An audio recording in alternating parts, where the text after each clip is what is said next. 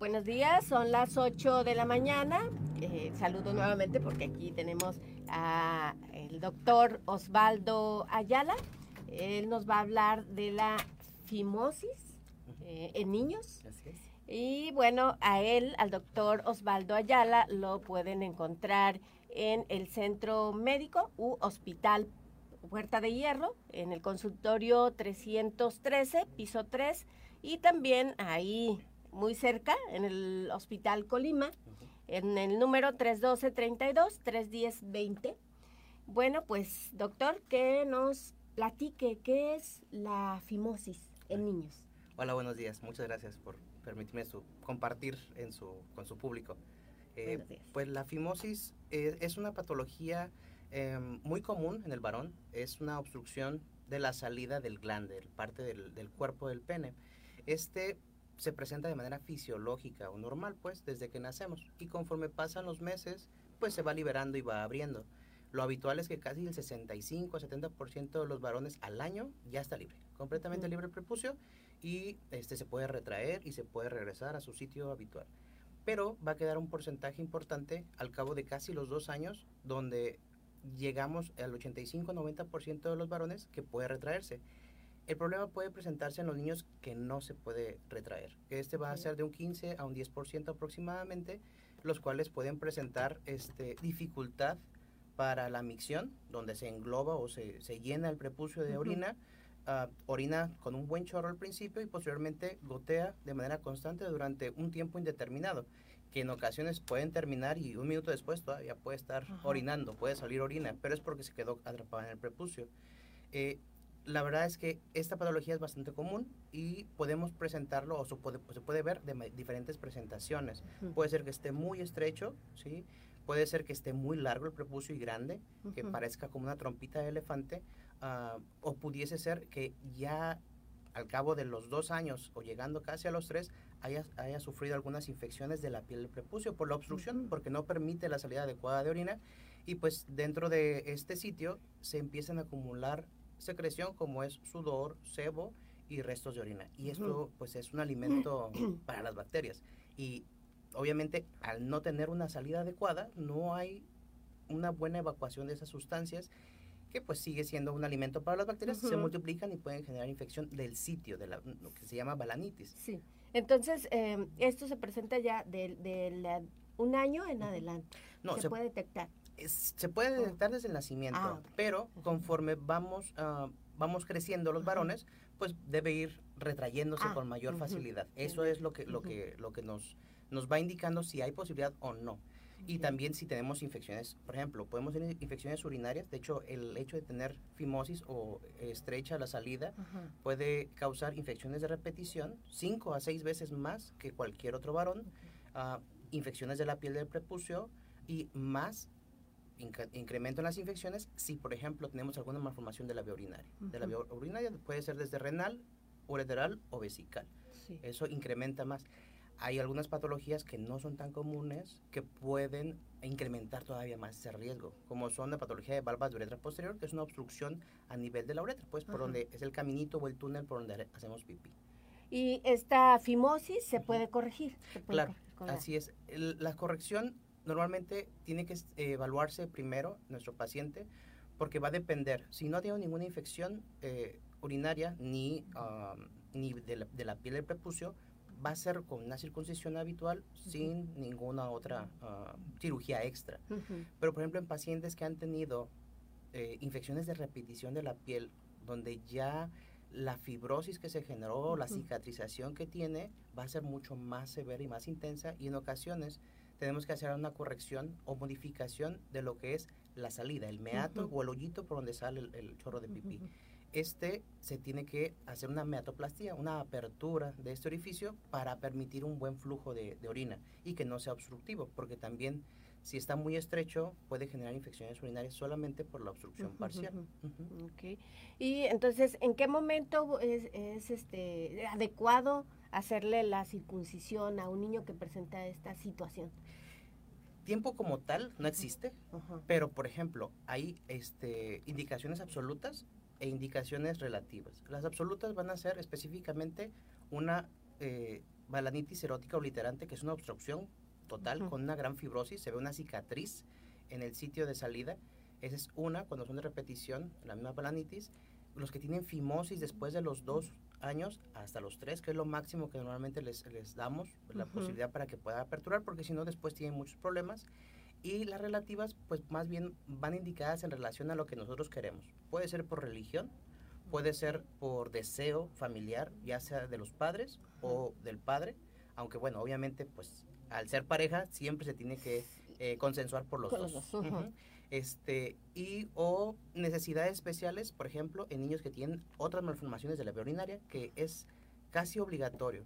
Eh, en las guías europeas de urología pediátrica, lo que nos indica es que tiene que estar bien establecida otra malformación que nos ayude a mejorar la calidad de vida de nuestro paciente y nos indica el realizar una circuncisión porque sabemos que esto va a disminuir en gran medida las infecciones urinarias. Por ejemplo, malformaciones que podemos tener la que mencioné hace un momento, las valvas de uretra posterior. Otra puede ser reflujo vesicoureteral, que se regresa la orina de la vejiga hacia los riñones. Eh, en pacientes que tienen alguna alteración vesical, por ejemplo, en niños que desde su nacimiento tuvieron alguna malformación en la columna vertebral y que genera una vejiga neurogénica, es una vejiga que no se mueve o que es muy rígida. Y demasiado rígida no permite un buen vaciamiento y cuando tenemos una obstrucción parcial con el prepucio, pues genera mucho más riesgo de infecciones de repetición. Y más porque ellos necesitan un tratamiento especial que es estarle haciendo un cateterismo limpio intermitente, colocarle una sondita para estarle vaciando cada tres horas su orina. Entonces, eso nos facilita a nosotros como papás el poder tratar a nuestros hijos y obviamente a nosotros como médicos el poder dar un buen tratamiento a nuestros pacientes y mejorar su calidad de vida. Entonces, los papás de tienen que identificar estas situaciones, por ejemplo, que el niño orine y que después de orinar siga como que con gotitas o cómo, podemos detectar que eh, pues necesita la circuncisión. Usted hace un momento mencionaba, ¿verdad? Entonces son ya como más, más directo, más específico, son esas síntomas. Sí, son, son la obstrucción urinaria, infecciones, de la piel, eh, dolor cuando miccionan o ardor mientras orinan. ¿Sí? Eso es, son, son las indicaciones y ya las infecciones de repetición, pues obviamente eso nos obliga a tener un procedimiento ya quirúrgico, que puede ser una circuncisión ya sea con campana, puede ser una circuncisión con bisturí, puede ser una circuncisión con láser o puede ser una circuncisión eh, con pistola. Ahí depende de cada uno de sus pacientes y se debe de evaluar eh, cada uno de los casos porque cada uno es diferente. Y más especialmente en pacientes que tienen un exceso de piel ¿sí? o que tienen muy poca piel. ¿sí? Normalmente, ¿a qué edad se le practica a un niño la circuncisión? Se, puede hacer desde el periodo neonatal, si ya es consensuado por los papás, ¿sí? en el momento del nacimiento, sin ningún problema. Se puede realizar posterior a ello cuando presentan infecciones de repetición urinarias, ¿sí? o, pueden, o cuando presentan infecciones de la piel del prepucio, sin detectarse ninguna otra alteración, simple y sencillamente por tener infecciones en ese sitio. Obviamente, cuando tenemos infecciones urinarias, tenemos que hacer un estudio para ver que no hay alteraciones a nivel de los riñoncitos, de su vejiga, de los ureteros. Eh, y ya con esto, si descartamos todas las malformaciones, ahora sí, ya podemos ir dirigidos hacia la circuncisión. ¿Es un proceso rápido la circuncisión? Sí, el procedimiento, yo creo que desde que entramos y salimos de cirugía, a lo mejor tardaremos una hora, una hora diez minutos, desde el inicio de la, de la sedación hasta la finalización. ¿Hay anestesia? Sí, claro. Sí, en recién nacidos se puede hacer con anestesia local. Y ya en bebés mayores a un mes, normalmente ya pasan a quirófano. Ahí sí tiene que, va a ser una eh, sedación o, puede ser una anestesia inhalada como tal y una anestesia regional, donde vamos a trabajar solamente. No es una anestesia general, pero obviamente por ser niños no pueden estar despiertos por el estrés que les, puede, que les genera simple y sencillamente. Eh, sí, pero específicamente más eh, es por el estrés que, les generamos nosotros al estar ahí. No nos conocen, no saben quiénes somos. y obviamente el que se mueva pues nos puede impedir realizar de manera adecuada la cirugía. Y eh, una vez que se haya hecho la circuncisión, ¿hay algún periodo de cuidados o qué, se tiene que hacer? Sí, realmente es eh, baño diario, aseo, ¿sí? limpiar perfectamente lo más que se pueda procuramos que niños ah, menores que utilizan aún pañal se esté cambiando el pañal de manera constante cada dos horas y en niños ya mayores que ya tienen control de esfínteres pues procuramos que estén sin ropita interior por lo menos unos 5 a 7 días. ¿Por qué?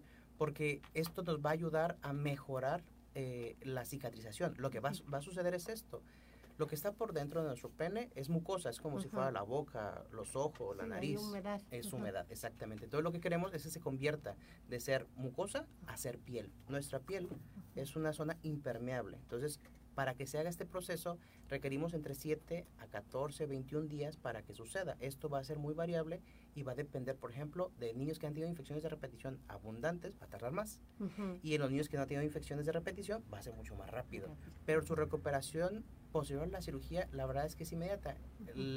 La incomodidad puede presentarse en las primeras horas posteriores a la cirugía y específicamente es durante la micción, mientras orinan. ¿Por qué? Porque no están acostumbrados a que la orina toque el glande. Y la zona más sensible del varón, pues es el glande. Entonces, eso les incomoda bastante. Primero, pero son solamente las primeras una o dos micciones. Posterior a ello, ya desaparece y uno se va acostumbrando. y, y, si a un niño no le hicieron eh, la circuncisión y de adulto quiere realizársela, ¿se puede? Sí, claro. De hecho, eh, hay muchos eh, pacientes adultos que tenían, por ejemplo, una estrechez fimótica que quizás por falta de conocimiento o, una nueva evaluación, durante todos sus años eh, sexuales que han tenido, eh, han presentado dolor posterior a, las relaciones sexuales. Y claro, esto es, el chiste de esto no es, no es que sea doloroso, sino es que sea disfrutable y que lo disfruten y que lo disfruten bien. Posterior a ello, pues ya, se puede realizar. Y claro, también nosotros como adultos podemos tener infecciones de la piel del prepucio, pero ya como adultos o adolescentes puede ser por eh, actividad sexual. ¿sí? Y también eso es algo bien importante. La circuncisión nos va a ayudar a evitar infecciones urinarias, infecciones de la piel del prepucio, infecciones de transmisión sexual. ¿Por qué? Porque quitamos la mucosa y ya no hay una absorción como tal. Solamente va a quedar un sitio donde sí va a ser mucosa, que es por donde orinamos, el meato, el hoyito por donde sale, sale el chorrito de orina.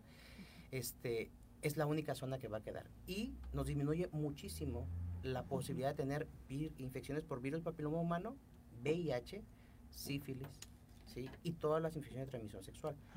Así como también el, nosotros estar circuncidados como varones nos ayuda a que nuestra pareja, nuestra esposa, eh, disminuir el riesgo de cáncer cervicuterino, casi hasta el 80%.